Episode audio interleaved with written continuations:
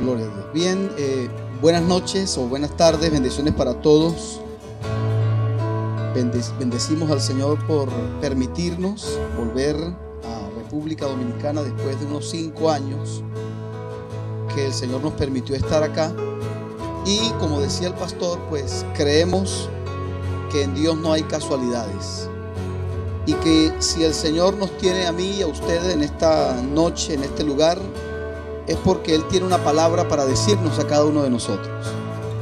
Y creo que el tema que nos ocupa en esta hora es un tema apasionante, es un tema sumamente necesario para este tiempo, porque una de las cosas que profetizó Malaquías, hablando de los tiempos finales, es que el Señor levantaría una unción al estilo de Elías. Y me llama la atención que ya hacía 2500 años, a través del profeta Malaquías, el Señor nos estaba anunciando la, el tipo de generación en la cual nos iba a tocar vivir a nosotros. Una generación donde la familia estaría seriamente amenazada. Por eso es que Elías, dice la escritura, tendría que reconciliar el corazón de los padres para con los hijos. De manera que ya el Señor nos anuncia que el tiempo que nos ha correspondido nosotros vivir como iglesia del Señor no es un tiempo fácil, pero con Dios no va a ser imposible poder enfrentarlo y poder salir victoriosos con la ayuda del Señor. De manera que hablar de la familia pues es siempre un, un gozo porque creemos que hacia allá está direccionada la voluntad de Dios y el corazón de Dios. Quiero invitarles a leer conmigo en las escrituras el libro de Génesis. Cuando a Jesús le hacían ciertas preguntas, ciertas preguntas intencio- malintencionadas o intencionalmente dañinas. Jesús tenía como costumbre remitirse a la ley de Moisés en algunos tiempos, en algunos momentos, y en otros momentos el Señor se remitía al libro de Génesis. En algún momento le hicieron una pregunta malintencionada y él dijo, eso se dijo por causa de la dureza de vuestros corazones. Pero al principio no fue así. De manera que para entender nosotros a ciencia cierta la voluntad de Dios para nuestras vidas y la voluntad de Dios para nuestras familias, tenemos que remitirnos no a lo que pueda decir la gente, no a lo que pueda decir la sociedad, porque la sociedad tiene sus valores invertidos en este tiempo. El profeta Isaías dijo que vendría un tiempo en el que a lo malo se le llamaría bueno y a lo bueno malo. Pues ese tiempo ha llegado. Y allí es donde se necesita una iglesia firme en Dios. Y creo que esa iglesia no le va a fallar al Señor. Creo que estamos en capacidad de enfrentar este tiempo y salir victoriosos. Quiero que miremos por favor el capítulo 1 de Génesis. Vamos a mirar quiero decirle dos cosas interesantes antes de leer. El libro, el capítulo 1 de Génesis, dicen los teólogos, es quizá el más profundo de toda la escritura, porque esconde todos los misterios de la creación, esconde todos los diseños de Dios para la raza humana. En ese capítulo está condensado, está encapsulado, está escondido, codificado el diseño de Dios para el hombre, el diseño de Dios para la mujer, el diseño de Dios para el matrimonio, el diseño de Dios para la familia, cómo se cría a los hijos, cómo se levanta un ministerio, cómo se lleva una iglesia, cómo se adora a Dios. Todos los diseños de Dios, que son más de 100, están escondidos en Génesis capítulo 1. Y voy a darle una pista de esto que estamos hablando esto a manera de introducción. Cuando usted busca en la Biblia, la primera vez que aparece la palabra bendición, es en ese capítulo, en el verso, los que toman sus notas, en el verso número 22. Es la primera vez que de la boca de Dios sale la palabra bendición. Esta expresión fue dicha por Dios en el día quinto de la creación. Y eso es curioso, porque la creación guarda un orden que explica precisamente esos diseños de Dios. Antes de aparecer la palabra bendición, aparece la creación del sol, la luna y las estrellas en el día cuarto de la creación, verso 14. Y dijo Dios, haya lumbreras en la expansión de los cielos para separar el día de la noche y sirvan como señales para estaciones, días y años. Y sean lumbreras en la expansión de los cielos para alumbrar sobre la tierra. E hizo Dios dos grandes lumbreras, la mayor para señorear en el día y la menor para señorear en la noche. E hizo también las estrellas. Las puso en la expansión de los cielos para alumbrar sobre la tierra, para señorear en el día y en la noche. Y oiga esta expresión, y para separar la luz de las tinieblas. Para separar la luz de las tinieblas. Y solamente hasta que eso ocurrió, cuando la luz y las tinieblas fueron separadas, aparece Dios dando la palabra bendición. Oiga esto, cuando la luz llega a un lugar, llega para ordenar las cosas. Todos los que aquí llegamos a los caminos del Señor, recordarán ustedes, nuestra vida fue puesta en orden. Nadie puede decir que ha conocido a Dios y seguir viviendo como vivía antes de conocer a Dios porque Dios cambia la vida, pero Dios ordena la vida también. Cuando el Señor se encontró con el Gadareno, antes de conocerle, era el loco del pueblo.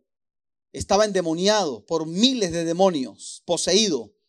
Vivía casi desnudo en los sepulcros, se golpeaba. Era difícil sujetarlo con cadenas y entre varias personas. Pero cuando Jesús se cruzó por la vida de este hombre, enseguida, dice la Biblia, fue libre. La luz llegó a su vida. Y ahora estaba sentado, vestido y había recuperado el juicio. Cuando Dios trae su presencia a un lugar o a una vida, lo que está desordenado se ordena. Lo que está en tinieblas se ilumina. Y lo que está vacío se llena. Pero la palabra bendición no salió de la boca de Dios hasta que no hubo lumbreras en la tierra que separaran la luz de las tinieblas. ¿Sabe cuál es el primer código, el primer diseño que encontramos en la creación? Que Dios no puede bendecir aquello que está en desorden. Dios es un Dios de diseños.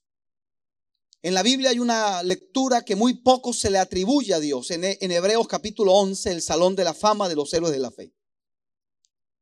Es la única parte en la Biblia donde a Dios se le da un título que pocos, poco lo usamos nosotros los cristianos, a pesar de estar en la Biblia.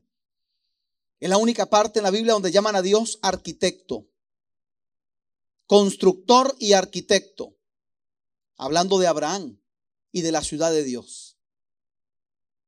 Nada ocurre si no hay un diseño previo. El constructor ejecuta un diseño, el arquitecto hace ese diseño. De manera que si la Biblia dice que Dios es el arquitecto de todo lo creado, lo visible y lo invisible, entonces todo lo que vemos obedece a un diseño previo. Dios no hace nada si no hay un diseño previo. Dios no aprueba nada que no respete sus diseños. Si una iglesia no camina bajo los diseños de Dios, Dios no puede bendecirla plenamente. Si una familia no camina bajo los diseños de Dios, Dios no puede bendecir a esa familia plenamente. Si un matrimonio no está bajo los diseños establecidos por Dios, Dios no puede bendecir a ese matrimonio. Si una empresa no se lleva bajo los principios establecidos por Dios, Dios no puede bendecir esa empresa. Si una persona no camina bajo los diseños de Dios, Dios no puede bendecir plenamente a esa persona. ¿Cuántos están escuchando eso? Dios es un Dios de diseños. Y Dios solo opera bajo esos diseños. En algún momento el rey David quiso traer la presencia de Dios a Israel, el arca del pacto. Pero la, la forma o los instrumentos en que David trató de traer el arca no era el diseño de Dios. El arca fue construida para solamente ser manipulada por los levitas. Incluso no eran todos los levitas. Era una familia de los hijos de Aarón quienes podían manipular el arca, tomarla, alzarla, cubrirla, llevarla, transportarla por 40 años en el desierto.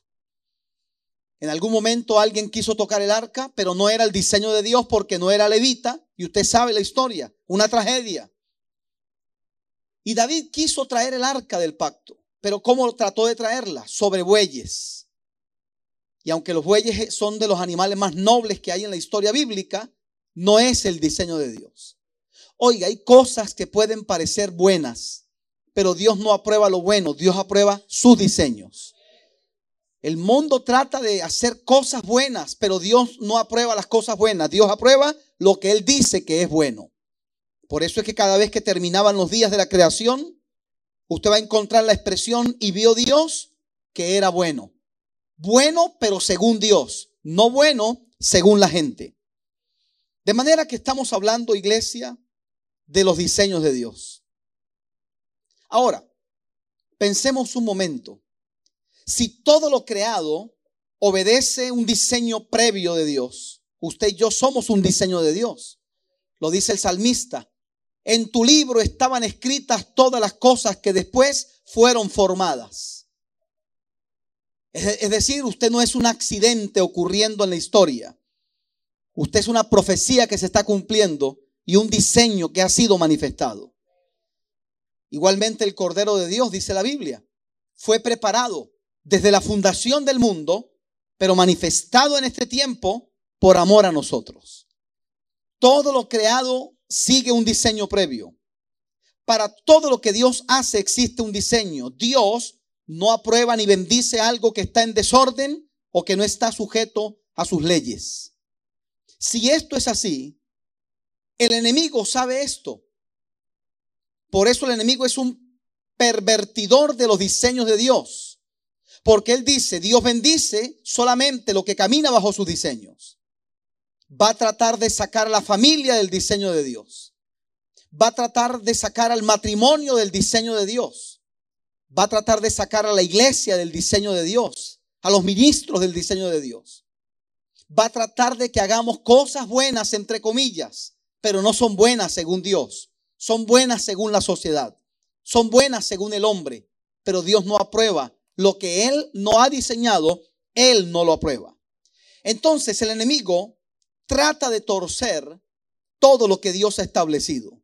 Él odia, oiga esto, todo lo que manifieste el cielo en la tierra, todo aquello que manifieste hermosura, todo lo que manifieste perfección, todo lo que manifieste amor, unidad, todo lo que manifieste alegría, gozo, Él lo odia, Él lo aborrece, Él va en contra de la vida, Él va en contra de la unidad familiar, Él va en contra de lo que manifieste el cielo en la tierra.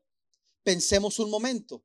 Lo primero que Dios establece en el huerto del Edén no es una iglesia, es un matrimonio. Note algo, amada iglesia. Jesús dijo en Mateo 16 que las puertas del infierno no prevalecerán contra la iglesia del Señor. Oiga, ya está escrito que jamás en la historia de la humanidad las tinieblas van a poder destruir la iglesia del Señor. Eso está establecido. El enemigo sabe que esta historia, el capítulo final de esta historia, ya está establecido en la Biblia. Oiga esto, la iglesia es indestructible. La iglesia es indestructible. La iglesia del Señor es indestructible. Pero también dijo el Señor en Lucas capítulo 10 que una familia o una casa dividida no va a prosperar. la iglesia de Dios es indestructible. Pero ¿cuántos sabían que hay familias y que hay matrimonios que se han destruido? Entonces, él dice, no puedo atacar ni destruir la iglesia, porque ya Jesús me dijo a mí que nunca las puertas del Hades van a prevalecer contra ella. Porque ya desde Génesis se le dijo que ella mordería el talón, pero la, la simiente de la mujer aplastaría su cabeza. Entonces, ¿qué se ha, dado el enemigo por estos, por estos tiempos? Él dice, no puedo destruir a la iglesia, pero la iglesia está compuesta de matrimonios y de familias. Entonces, si no puedo con el todo, trato de atacar las partes que componen el todo. Y aunque la iglesia es indestructible, ¿sabía usted que cuando en una iglesia hay una, una, una tempestad a nivel de familias, la cosa no marcha perfectamente bien? Y esto lo encuentras en el libro de Hechos. Una iglesia poderosa, una iglesia movida en señales, maravillas y prodigios. Y el enemigo empezó a desestabilizar a la iglesia por medio de un matrimonio. Ananías y Zafira. Entonces, lo que quiero decirle con esto, vamos a traerlo a nuestro presente, a nuestro tiempo. Él sigue viendo a cada iglesia que está representada aquí en esta tarde y él dice, son indestructibles. Somos parte del cuerpo de Cristo. Pero lo que sí puedo hacer es tratar de desestabilizarlos a través de mover y afectar las partes que componen la iglesia. La iglesia no está compuesta de ángeles, está compuesta de familias, de matrimonios, de hombres y mujeres que algún día van a contraer matrimonio o en su defecto pertenecen a alguna familia. Eso lo sabe el enemigo. Entonces, de eso estamos hablando. Los diseños de Dios para la familia. Le dije, Dios no bendice nada que no pueda estar bajo sus diseños. Eso lo sabe el enemigo. De manera que Él va a buscar que nosotros desconozcamos los diseños de Dios. Que si los conocemos, no los implementemos. Si los conocemos, lo primero que va a buscar es que usted los ignore. Oiga, primero, que los ignore. Si no los ignoro porque ya los conozco, Él buscará entonces que tú trates de cambiarlo en un mínimo aspecto. Que le agregues algo a lo que Dios estableció. Que diga como dice esta sociedad, esto se puede mejorar. Pero ¿sabía usted que lo que Dios ha hecho es bueno y bueno en gran manera? Cuando Dios crea al hombre, mire qué tremendo. Cada vez que Dios hacía algo en el día 1, en el día 2, en el día 3, la Biblia dice, y fue la tarde y la mañana el primer día. Fue la tarde y la mañana el segundo día. Y vio Dios que era bueno. Y vio Dios que era bueno. Y vio Dios que era bueno. Pero cuando crea al hombre y a la mujer, eso está más abajo en el capítulo, el mismo capítulo 1, después que Dios crea al hombre y a la mujer como sello de la creación. Primero hace lo, el mundo, la fauna, la flora y después, cuando crea al hombre para administrar la creación, dice el capítulo 30, el verso 31, es decir, el cierre de la creación, dice Dios, y vio Dios todo lo que había hecho. Y he aquí que era bueno en gran manera. Escuche, la palabra bueno en el hebreo que está escrito aquí traduce creado para cumplir un propósito. O sea, bueno no es, según el hombre, lo que el hombre dice es que se murió una persona y cuando van al velorio y dan unas palabras, dice, no, pero esa persona era buena porque hacía favores, porque ayudaba a cruzar la gente en la calle. Es decir, el concepto de bondad que el mundo maneja no es el concepto de bondad que maneja Dios. Bueno según Dios es lo que ha sido creado para cumplir un propósito en esta vida. Y por supuesto, debe cumplir ese propósito. Por eso cuando se presenta el buen siervo delante del Señor, ¿qué le dice Dios? Siervo bueno y fiel. Porque cumpliste el propósito para el cual fuiste creado. Pero cuando crea al hombre y la mujer y le entrega la gerencia de la creación, es, raro que la expresión no dice, y Dios vio que era bueno, sino ahora dice, esto es bueno en gran manera. Piense un momento, iglesia. Si bueno, según Dios, es que algo cumpla el propósito para el cual fue creado, por favor piense esto. ¿Qué puede superar eso? ¿Qué puede ser mejor que bueno? Bueno en gran manera. ¿Qué es bueno en gran manera? El hombre y la mujer fueron colocados en la creación. Óigame, ellos también tienen propósito. Él tiene propósito, ella tiene propósito, pero ahora ellos unidos van a ayudar a que la creación cumpla el propósito para el cual fue creado. ¿Qué es bueno según Dios? Aquello que fue creado con un propósito. ¿Qué es bueno en gran manera? Aquello que no solamente cumple su propósito, sino que ayuda a otros a cumplir el propósito de ellos. Esa es la iglesia del Señor. En el huerto del Edén la historia comienza con un matrimonio y en Apocalipsis 22 la historia termina con un matrimonio. En el huerto del Edén el primer Adán y la primera Eva.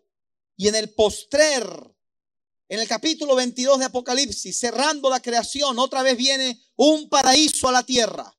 Y yo, Juan, vi la nueva Jerusalén descender del cielo como una novia ataviada para su marido. Las bodas del Cordero, la iglesia del Señor, la esposa del Cordero y el Cordero inmolado que ahora es el rey victorioso.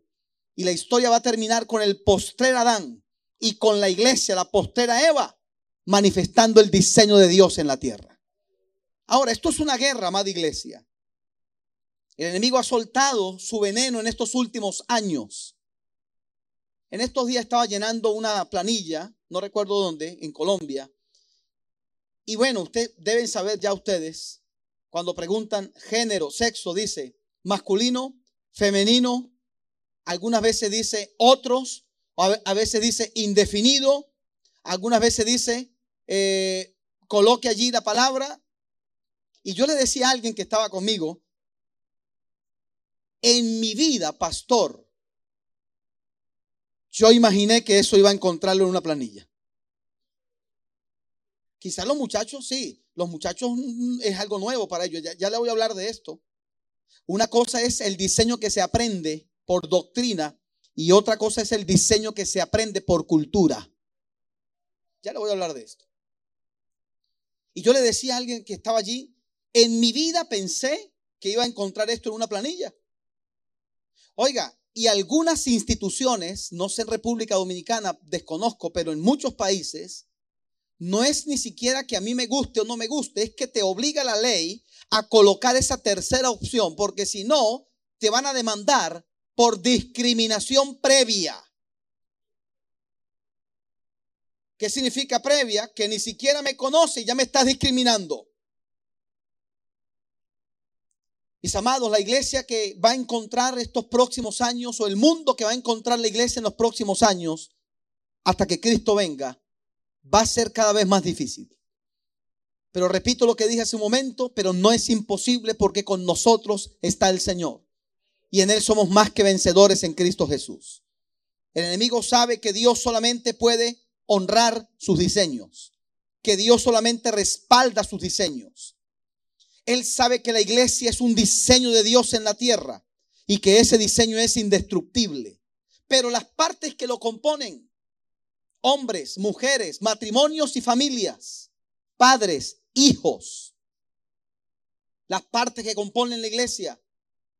Él dice, voy a tratar de moverlas, de desestabilizarlas. Todo lo que se hace en la iglesia, voy a tratar de, de opacarlo.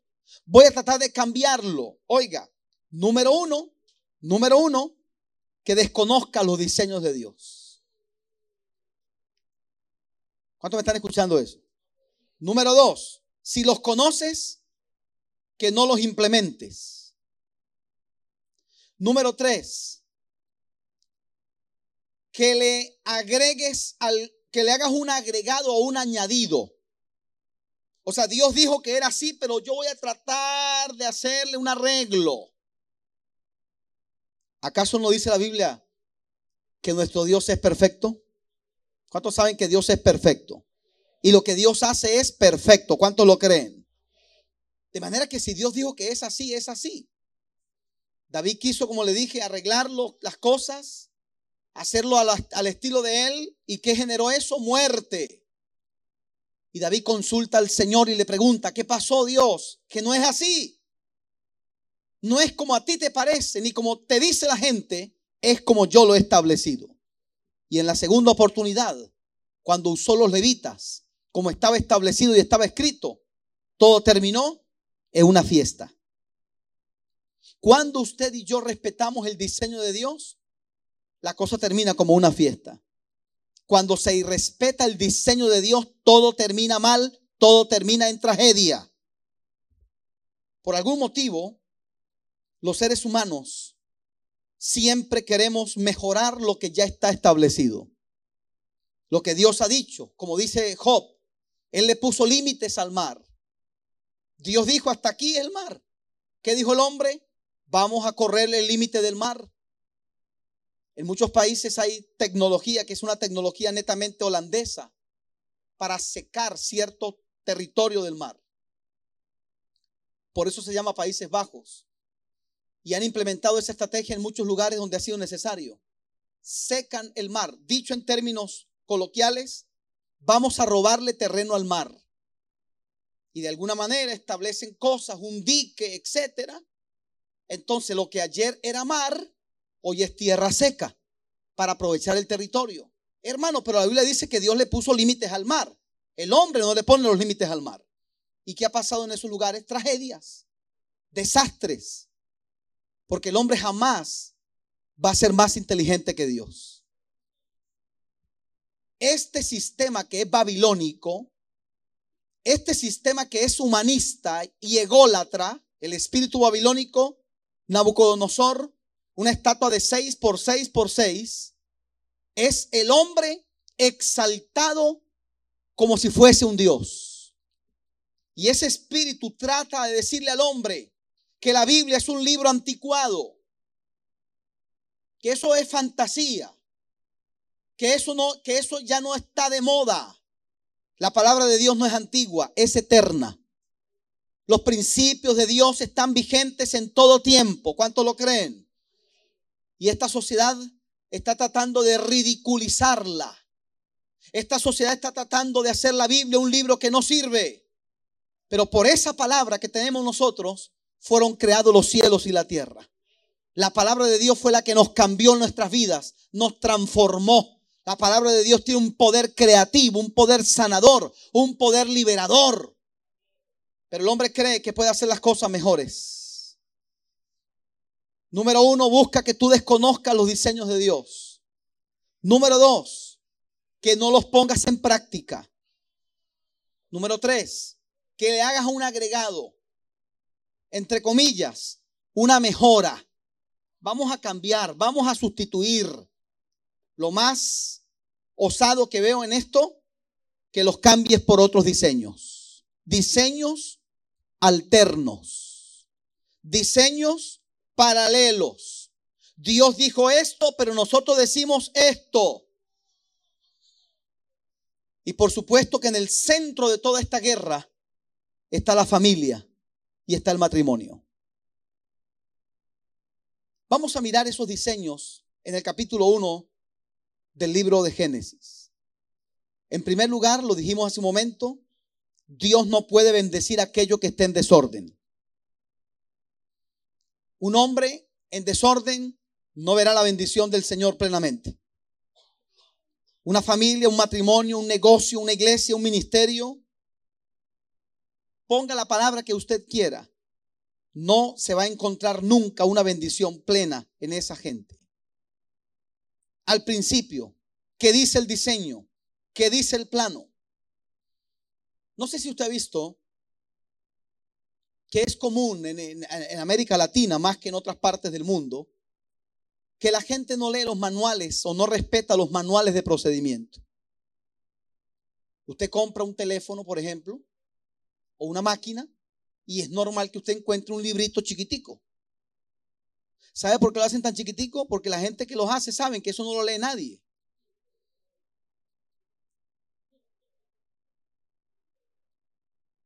Entonces se compra un closet aéreo y como el hombre es un conquistador por naturaleza, él quiere mostrarle a su esposa y a sus hijos que ese armario él lo va a poner sin mirar el manual. Ajá. Y termina y dice, mira, si quiere cuélguense aquí, le dice a los hijos, cuélguense para que vean que no. Y se agarran y ciertamente no se cae. Pero cuando usted mira la caja, sobran dos tornillos, dos tuercas, un tubo. Y la mujer dice, mi amor, pero, pero aquí sobra. No, no, eso fue que se equivocaron. Los japoneses siempre andan metiendo más mercancía de lo que es. ¿Cuántos conocen a esa gente? ¿Y sabe qué le dice la esposa? Mi amor, deberíamos leer el manual. Mi amor, yo sé más que esos ingenieros que estudiaron 10 años. Entonces, este es nuestro manual. Dios dice, léelo. No, Señor, es que eso no es así. Eso era ya en ese tiempo. No, los diseños de Dios nunca pasan de moda. En primer lugar, en primer lugar, Dios bendice lo que está en orden. En segundo lugar, el primer diseño que aparece a nivel familia, oiga esto, que lo, Pablo conocía esto, porque Pablo lo insinúa en Primera de Corintios capítulo 7, que es un capítulo que habla de todo lo que tiene que ver con pareja y con familia.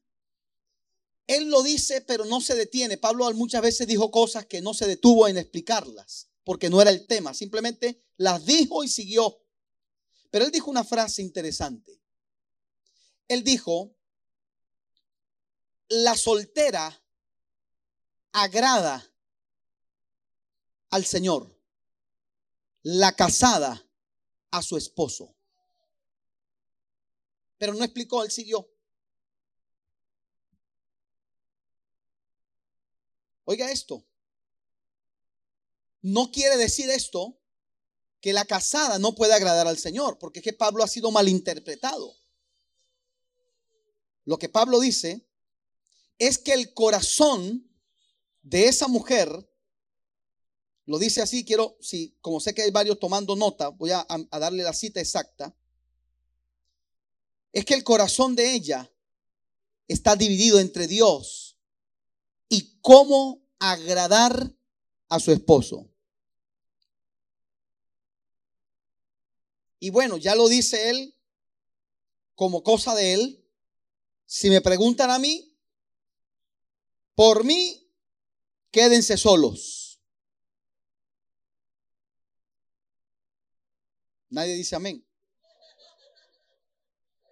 Porque es que ese don de continencia no es para todo el mundo.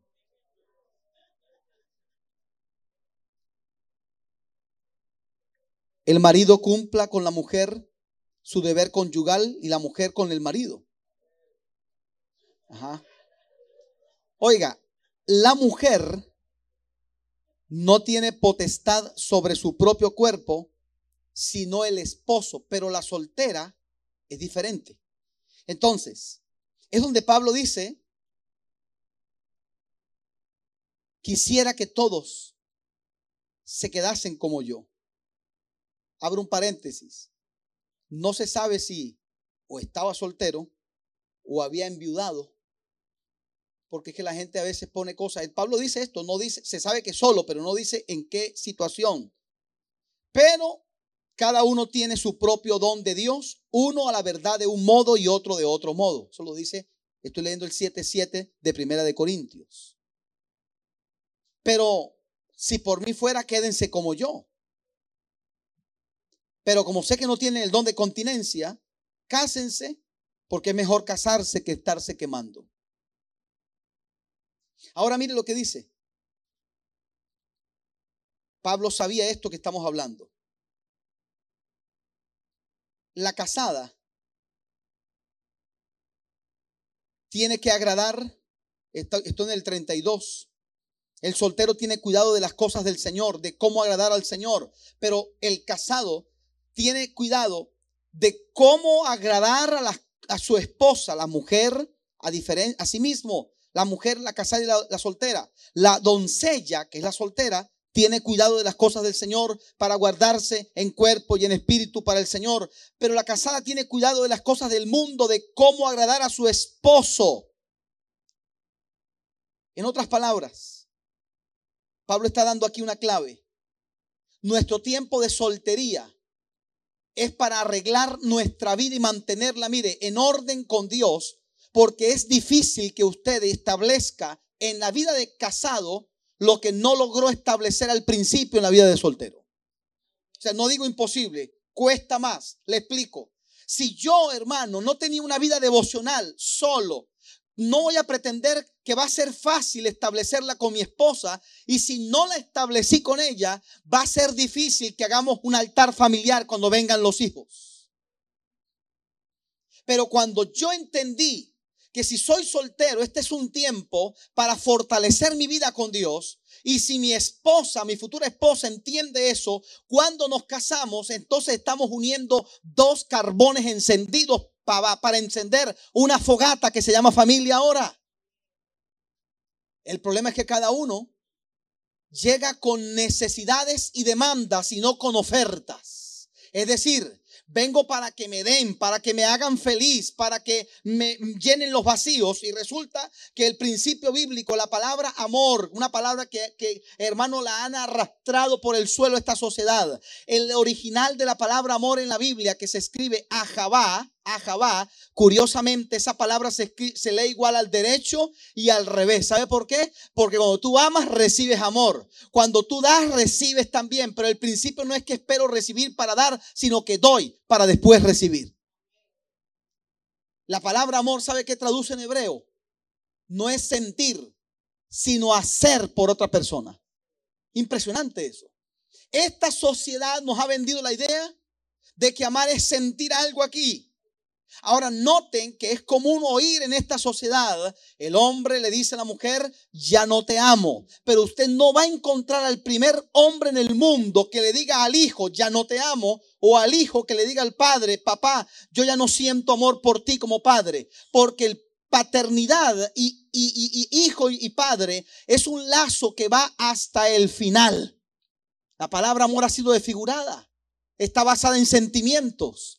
Y resulta que hay tres cordones que unen esa palabra. El que dijo Salomón, cordón de tres dobleces, no se rompe fácilmente. Yo le invito a que usted busque un paral de tres patas. Es ese de tres. Un trípode. No de cuatro. Cordón de tres dobleces. Si usted quita una pata, cualquiera de esas, se cae. Los cordón de tres dobleces es lo que une el lazo matrimonial. Y de esos cordones hay uno llamado compromiso. Porque puede haber los otros dos, pero si no hay compromiso, se rompe ese cordón de tres dobleces. Y Pablo está diciendo, está diciendo, como le digo, no explica. Pablo lo soltó y después siguió. Que la etapa de nuestra soltería, de estar solos cada uno de nosotros, debió ser la etapa donde maduremos como personas. Donde establezcamos nuestro propio altar familiar. Porque después que me une en matrimonio va a ser más fácil levantar un altar familiar. Porque ya tenía un altar a nivel individual. Es la gente que arregla sus asuntos internos, sus desajustes emocionales. Lo que pasa es que hay gente que se casa con el síndrome del el psiquiatra. Es decir, me caso con un psiquiatra que me va a arreglar esta loquera que yo tengo por dentro. Y resulta que el psiquiatra que se buscó está más loco que ella. Entonces no es un psiquiatra y un loco, sino dos locos, es un manicomio. Mire qué tremendo. En el orden de Dios. Verso 26 de Génesis capítulo 1 hagamos al hombre a nuestra imagen, conforme a nuestra semejanza. Permítame decirle algo. Nosotros conocemos a Adán y a Eva post pecado. Y es la historia que conocemos de todos los seres humanos. ¿Sabe por qué? Porque la etapa de la inocencia de Adán y Eva duró muy poco. Pero no podemos ignorar, no podemos tapar que fueron creados a imagen y semejanza de Dios. Cuando usted y yo llegamos al Señor, esa imagen que no es física, que es una imagen de moralidad, es decir, sed perfectos como vuestro Padre que está en los cielos es perfecto. Sed misericordiosos como vuestro Padre que está en los cielos es misericordioso. De la Biblia está escrito que Dios es bueno, clemente y misericordioso. Y del hombre también está escrito que el hombre justo, debe ser bueno, clemente y misericordioso. Esa imagen fue dañada en el pecado original. Y cada vez que llegamos a los pies de Cristo, un hombre, una mujer, en ese hombre y en esa mujer están siendo restaurada la imagen de Dios. Ahora, noten que primero fue hombre y mujer creados a imagen y semejanza de Dios. El diseño de Dios, primero, un hombre y una mujer que llegan al matrimonio, pero con un corazón que refleja la imagen de Dios. ¿Usted se imagina eso? Un hombre y una mujer manifestando la imagen y semejanza de Dios. Eso va a ser un paraíso en la tierra. La historia está diciéndonos que hoy por hoy una de las instituciones más desvalorizadas y más dañadas y atacadas se llama el matrimonio. Gente que llega al matrimonio simplemente por, por válvulas de escape, presión social, aunque usted no lo crea, para tener hijos, porque eh, atracción de orden físico, es decir, no llegaron bajo los parámetros establecidos en la palabra de Dios. Y son matrimonios desechables, le llaman hoy, de papel, que le cae una lluvia y se desmoronan. Ahora, después que Dios establece al hombre y a la mujer en el huerto, entonces viene esta palabra y quiero que miren su Biblia. Verso 27 creó Dios al hombre a su imagen. A imagen de Dios lo creó. Varón y hembra los creó. Y dice el 28, y los bendijo Dios. Mire cómo está el orden. Los creó Dios. Primero dice creó Dios al hombre. Después explica creó Dios al hombre y a la mujer. Y después dice varón y hembra los creó. Y después dice y lo bendijo Dios. Hermano, esta sociedad puede decir lo que quiera, pero no existe la bendición de Dios en algo que Él no estableció. Solo Dios puede bendecir un matrimonio de un varón y de una hembra. Oiga, y permítame decirle esto, que quede entre nosotros. Aprovechemos el tiempo que tenemos para decir estas verdades públicamente. Después tendremos que decirlas con mucha más prudencia por cuestión de leyes. El presidente de los psicólogos en Venezuela habló con un psicólogo amigo en mi ciudad y ninguno de los dos son cristianos. Y el que lo llamó le dijo atribulado, esto es una locura, lo que está cocinándose en muchos países. Ya en Colombia están por hacerla, por meter el proyecto en contra de algo llamado eh, terapia de conversión. Terapia de conversión es que un psicólogo trate a una persona con desviación sexual, porque ese es el nombre bíblico y el nombre real. Le pueden llamar lo que sea, confusión de género, lo que sea, pero la Biblia dice que es pecado.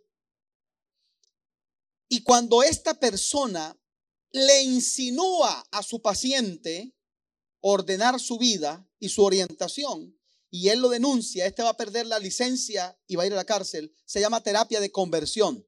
Oiga, conversión no solamente la cristiana, cualquier tipo de movimiento que trate, que sugiera a la persona, tú no estás bien, eso no es normal, eso no es correcto, y él lo denuncie, va preso.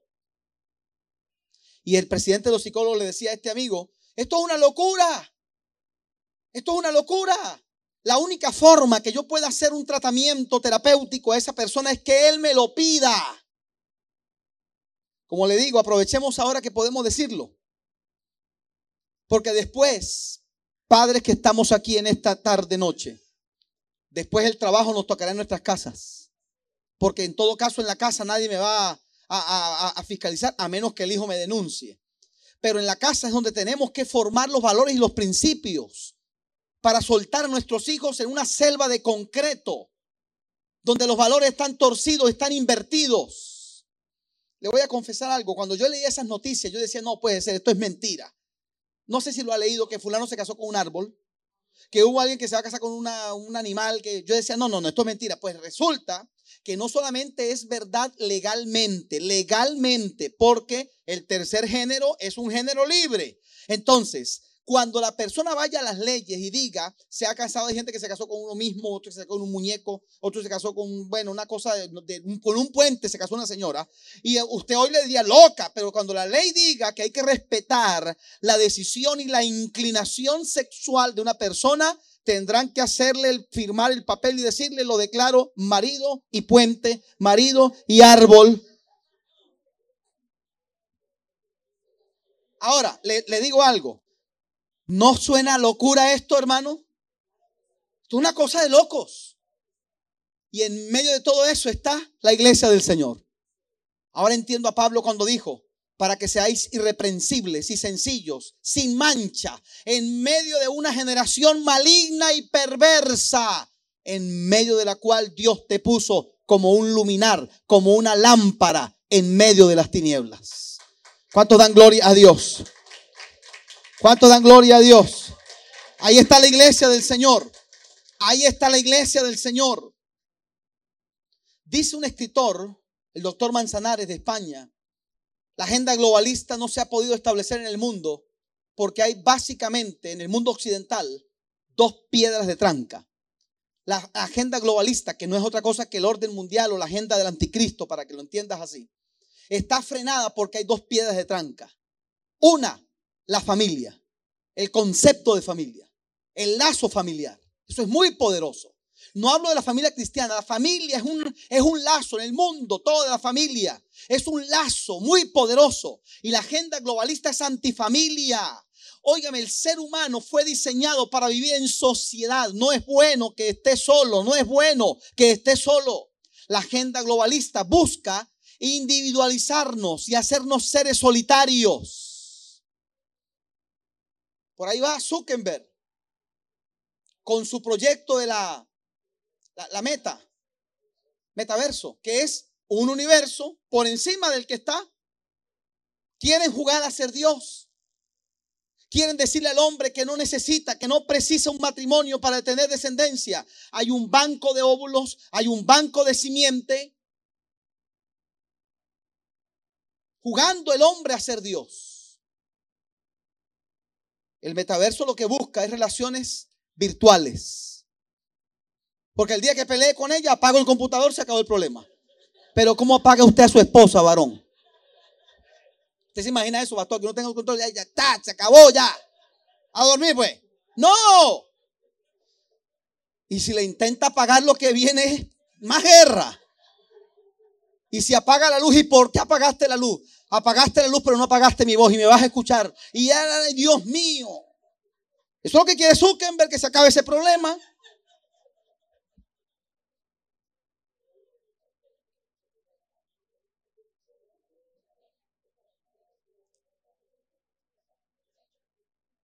Dios no se equivoca.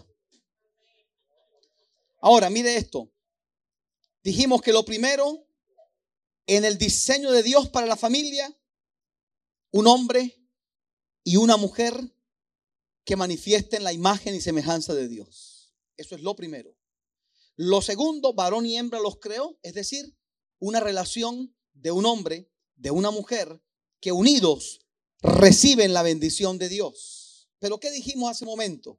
Dios no bendice aquello que no esté en orden.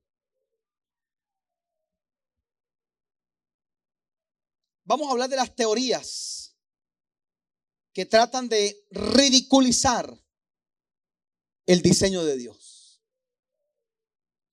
Una de esas teorías dice, bueno, hay varias, que son ley en muchos países.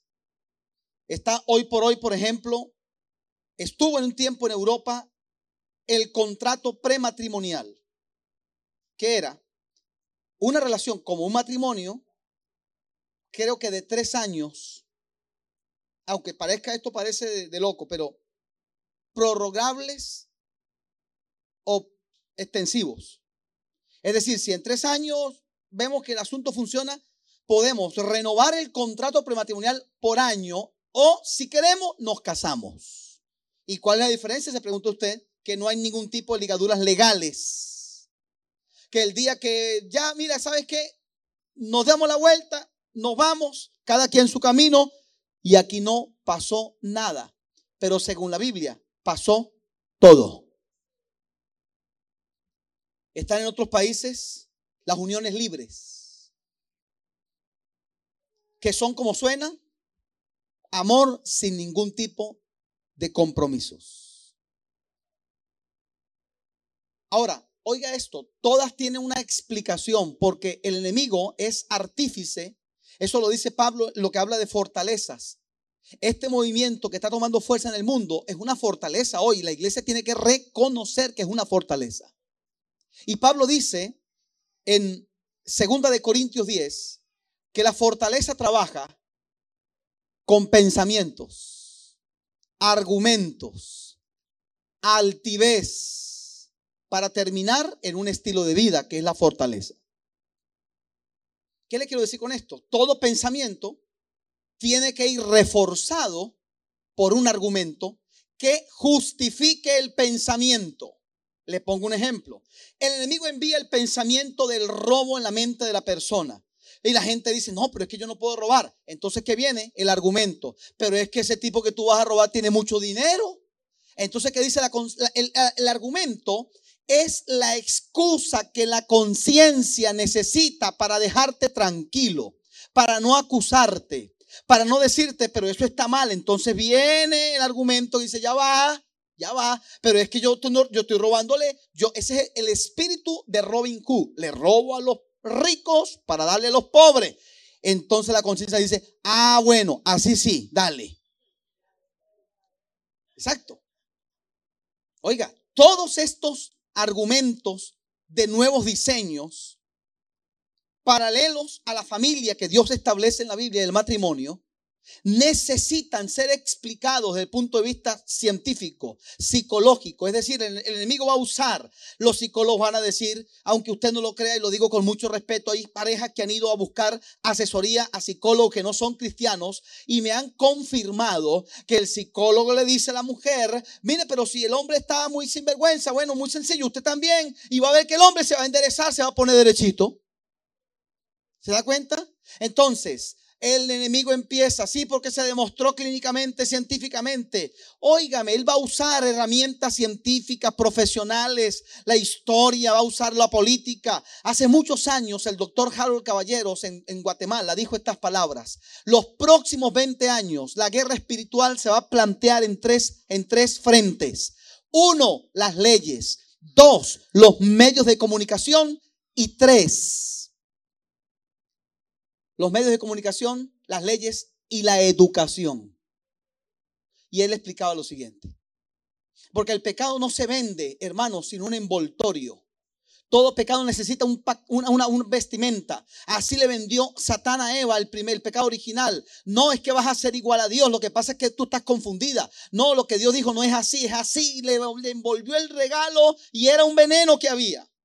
Entonces el pecado, el mundo no lo va a cometer así porque sí.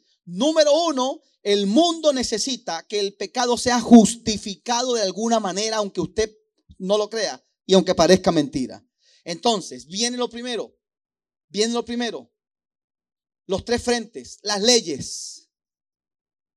El pecado tiene que hacerse ley, porque cuando se hace ley, primero es más fácil y segundo, se ve más normal.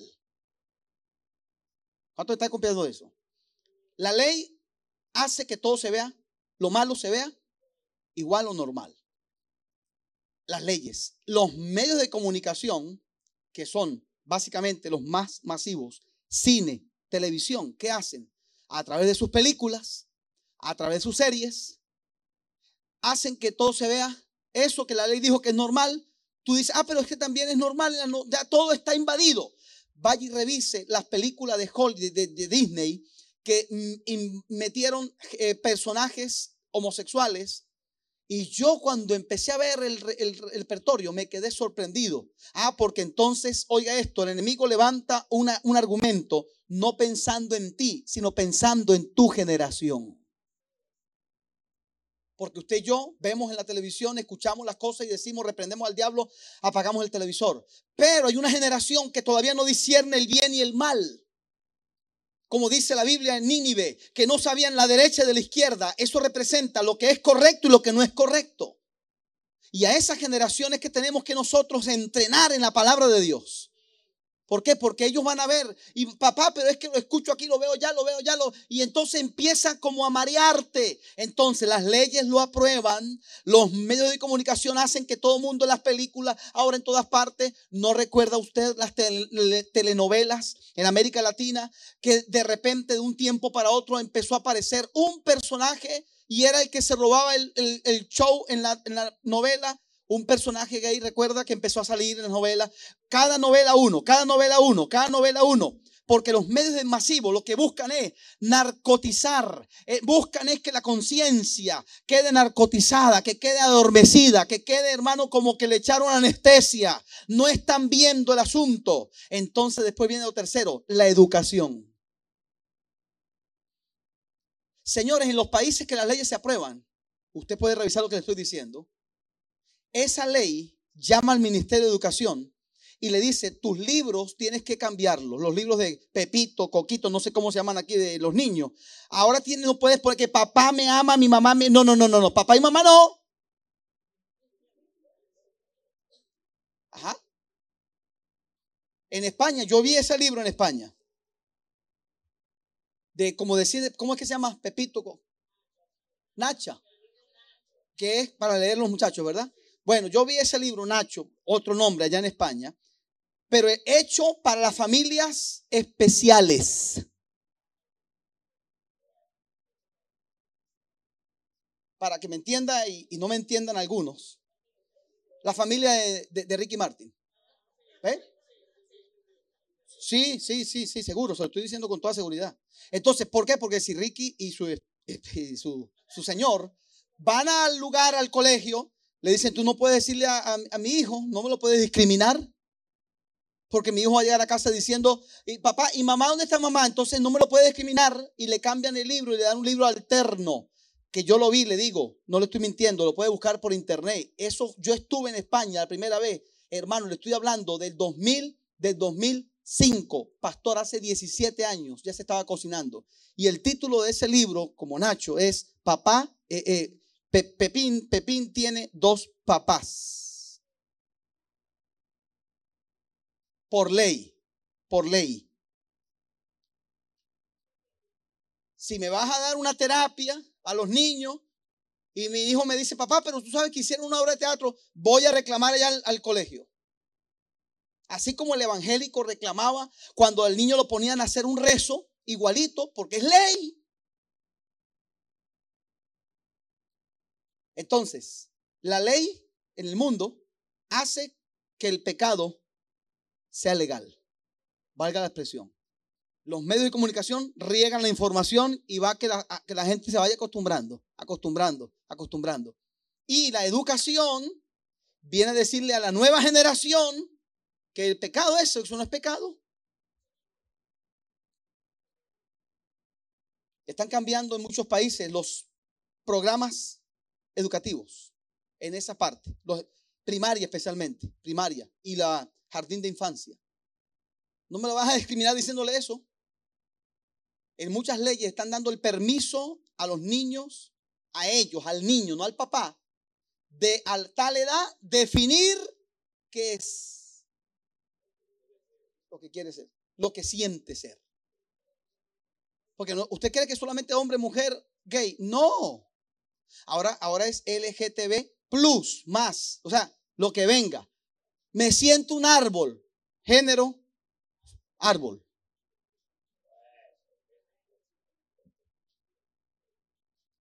Y por eso dice Dios que puso un hombre a una mujer y dijo, esto es bueno en gran manera.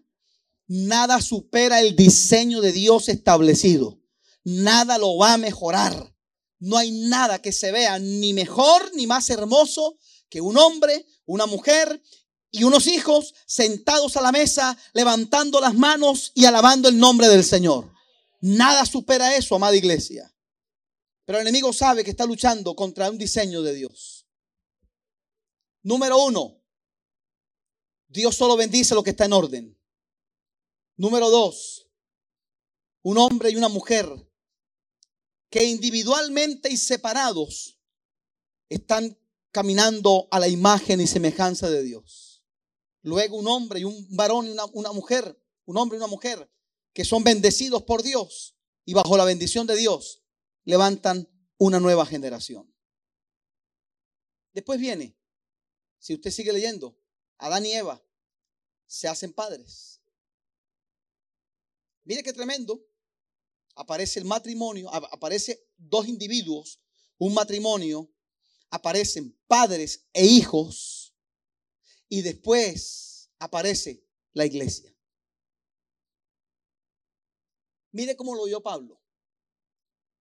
Efesios 6, 10 en adelante, armadura de Dios, guerra espiritual. Efesios 5 y 6 hasta el 9, esposas, sujétense a su esposo. Esposos amen a su esposa. Padres no exasperen a sus hijos. Hijos obedezcan a sus padres. Siervos no trabajen de mala gana con sus jefes. Jefe, respeten a sus siervos. O sea, Pablo, antes de hablar de guerra espiritual y de armadura de Dios, dice, el asunto empieza en la casa. Porque hay gente que quiere ponerse la armadura de Dios 6.10 en adelante, pero el 6.9 no. Y el 6.8 y el 6.1.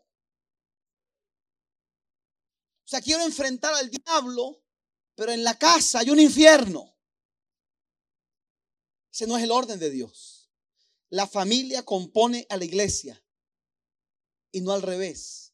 La familia es la, son las partes que forman la iglesia. Entonces Pablo sabía, para que funcione la guerra espiritual, para que puedas ir afuera, echar fuera demonios, orden, orden, orden en mi mundo interno, en mi familia y después afuera, manifestar la gloria del Señor. ¿Cuántos dicen amén? Quiero dejarle esto para cerrar. Le decía hace rato que tenemos un trabajo los padres con nuestros hijos. Siempre la primera generación va a ser más resistente a la verdad de Dios. Porque muchos llegamos a Dios a los 20 años, 30 años. Hermanos, son 30 años de cultura. Eso, eso pesa. Entonces tienes que primero derribar esas teorías, derribar esas filosofías para construir la verdad de Dios. Te he puesto, dijo el Señor a Jeremías, para que derribes y construyas. Ahora, a usted le costó años, a mí, nos, por eso nos disipulan, por eso nos predican en las, iglesias, de los domingos, porque nos tienen que doctrinar, una palabra que a muchos no les gusta. Entonces, pero eso hay que remover. Ah, pero mi papá dijo tal cosa, pero en la religión que yo estaba, pero fulano, pero yo leí, pero yo escuché. Y eso es una guerra. Pero lo que a usted le costó años aprender como doctrina, sus hijos que nacen en el Señor, lo van a ver creciendo ellos como una cultura. ¿Cuánto lo pueden ver? Usted se convierte al Señor, entonces aprende a orar, es hablar con Dios, así se adora, así se alaba a Dios, hay que diezmar, hay que hacer esto. Y usted empieza ahí y está creciendo bajo una doctrina. Pero su hijo, usted no le dio una clase de oración, usted oró y su hijo lo vio orando y lo va a repetir. Entonces, para ti fue doctrina, pero para él es cultura. Cultura es donde me estoy criando, el ambiente, lo que estoy viendo. Cuando usted llega al Señor, le dicen, mire hermano, usted las palabras obscenas no las diga, no diga palabras malas, ah, ok, está bien. Y usted empieza y a veces cuando usted estaba martillando y se machucaba este dedo, ya usted sabe lo que pasaba. Hasta que usted dijo, no, no, no es esa, es gloria a Dios. Pero usted lo sabía, no, se lo dijeron. Ah, pero a su hijo usted no tuvo que decirle. ¿Sabe por qué? Porque su hijo creció en un hogar donde no se dice malas palabras. Nadie le dio la clase. Él lo vio por cultura. Cuando usted llegó al Señor, a usted le dijeron, estos ídolos son malos, esto es pecado. Usted lo entendió por doctrina. Pero como su hijo crece en un ambiente donde, donde no hay ídolos, él no tiene ídolos. A usted le enseñaron las cosas por doctrina y se establecieron en su espíritu. Pero tu hijo las va a recibir por cultura. Y lo que se recibe por cultura se aferra más a tu espíritu que la doctrina misma. Porque es una práctica, Hermano, es que la cultura va por los genes, por las venas. Vamos a mirarlo del punto de de las tinieblas. Por eso es que el enemigo va por los hijos. Porque él dice, cuando un adulto, 40, 50, 60 años, ve algo afuera que no es diseño de Dios, su espíritu se enardece, como Pablo cuando veía idolatría, cuando predicaba. Como Lot, que dice la Biblia, afligía su alma. Usted sabe por qué, estaba en Sodoma porque él vivió muchos años con Abraham. Y lo que vio con Abraham y con Sara fue diseño de Dios. Y ahora que está viendo en Sodoma, es una, es una inmoralidad. Y dice la Biblia, afligía su alma todos los días. Entonces los adultos, óyeme, creyentes o no creyentes, cuando ven ciertas cosas en el mundo, se impactan. Pero hay una generación que el enemigo dice, a mí no me importa esa generación, voy por otra. Yo quiero que esa generación, esa otra generación, vea todo normal.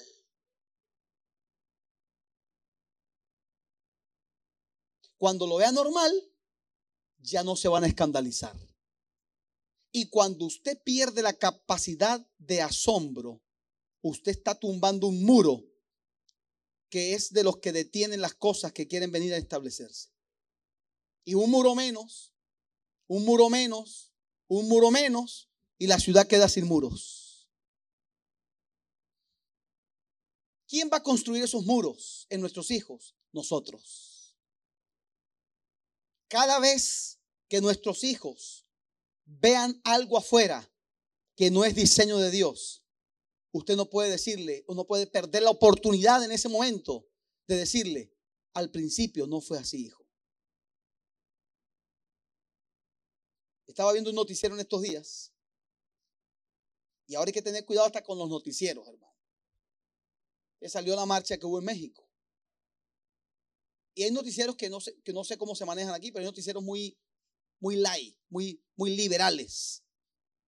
Y mi hija de nueve años está ahí sentada escribiendo tarea, y exacto en el momento que veo la, la, la, propaganda, la noticia, aparece una pareja de estas dándose un abrazo y un beso.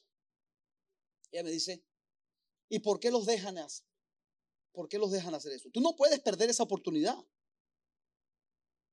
Porque lo, lo, que yo puedo hacer es apagar y decir, váyase a su cuarto. Eso no es, el, no es la forma esa.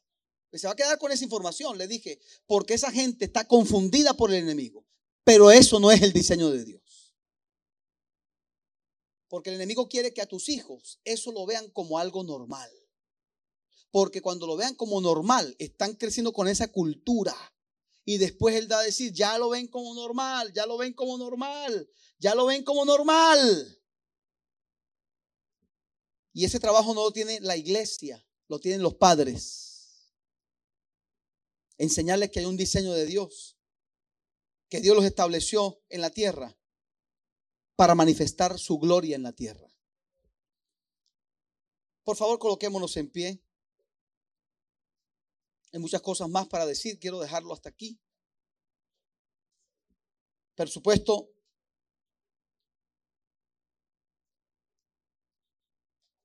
que el gran trabajo lo tenemos los padres en nuestros hogares le sugiero, le recomiendo a los padres hablar mucho con los hijos. ¿Qué dijeron hoy? ¿Qué aprendieron hoy?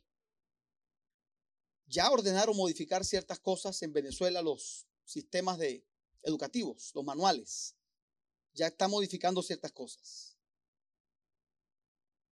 Entonces, es una guerra que tenemos que librar con la palabra de Dios. Pablo dijo que nuestras armas no son carnales, son poderosas en Dios. ¿Y contra qué vamos a luchar? Contra fortalezas, pensamientos, argumentos, altivez. ¿Sabe qué es altivez? Yo me creo que soy mejor que Dios. Voy a establecer un sistema diferente. Dios se equivocó, Dios es anticuado, Dios pasó de moda. Y Pablo dice, pero contra todo eso podemos destruir y derribar esos argumentos y esas fortalezas con las armas que tenemos nosotros, la, la palabra de Dios, la oración, la justicia de Dios en la tierra. Esa generación nos ha tocado a nosotros. A esta generación tenemos que enseñarles cuáles son los diseños de Dios. Levante sus manos, por favor. Señor, queremos darte gracias en esta hermosa hora por este tiempo que nos has dado. Señor, sabemos que el camino se hace angosto para los que quieren agradarte. Como dice la escritura, que los que quieren agradar a Dios van a ser perseguidos, afligidos, enemigos del mundo declarados. Pero preferimos hacerlo así, Señor, porque queremos ser tus amigos. Te pedimos, Señor, que ilumines nuestra vida y nos permitas ver, Señor, el gran desafío que tenemos como iglesia en este tiempo. Que nos ayude, Señor, a ver la tarea que tenemos por delante. Que no es una tarea sencilla, pero que tampoco es imposible. Padre, permítenos, Señor, vigilar nuestra casa, nuestro campamento. Dar cuenta, Señor, por la familia que tú nos has entregado establecer en ella tus diseños. El del hombre, la mujer, el matrimonio, los padres, los hijos. Levantar una familia que vea a papá y a mamá amándose, respetándose. Una familia donde se vea, Señor, orden, donde hay un líder que está guiando a esa familia a tu voluntad. Que puedan ellos ver, Señor, que no es como el mundo lo quiere presentar, que no es como el mundo lo quiere aparentar, que no es como el mundo lo quiere mostrar, sino como tú dices, como tú lo has establecido. Señor, ayúdanos, porque creemos que con nuestras armas, con tu unción y con tu palabra, lo vamos a lograr, Dios pero que no bajemos la guardia un segundo. Que cuidemos, Señor, a nuestra familia. Las cosas que pasan, las cosas que se proyectan, las cosas que se oyen, las amistades que quieren venir a establecer sus diseños. Señor, que seamos vigilantes, que seamos atalayas de cada uno de nuestros campamentos. En el nombre poderoso de Jesús. Te pedimos, Señor, que nos revistas con tu poder en este tiempo. Que sabemos que es un desafío grande, pero que con tu ayuda lo vamos a hacer, Señor. Y pido, Señor, que ilumines a cada padre, a cada madre, a cada líder de hogar, Señor, en la tarea que nos ha correspondido. Y que a nuestros matrimonios más jóvenes les podamos señalar el camino también que a nuestros hijos y a nuestros nietos y a la descendencia hasta donde nos permitas conocer, Señor, les mostremos que hay un Dios y hay un diseño. Y que todo lo que se hace bajo ese diseño siempre saldrá bien. Que Dios no se equivoca, que es nuestro arquitecto y nuestro creador. Y que todo lo que Dios hace es bueno en gran manera. Bendecimos a los matrimonios aquí establecidos. Bendecimos los matrimonios que se van a establecer. Bendecimos las familias representadas en esta casa. Y pedimos, Señor, que tu ayuda, tu gracia, Señor, y tu favor venga sobre nuestras vidas. Para poder en este tiempo llevar nuestros barcos al puerto establecido por ti, Señor. Te damos gracias y declaramos, Señor, familias bajo tu diseño. Matrimonios bajo tu diseño. Padres criando a sus hijos bajo tus diseños. En el nombre de Jesús. Muchas gracias, Dios. Amén. Y amén. Bien, mis amados. Bendiciones para todos. Nos vemos en la próxima oportunidad. Un placer haberles conocido. Pueden sentarse, nuestro hermano pastor, por este lugar.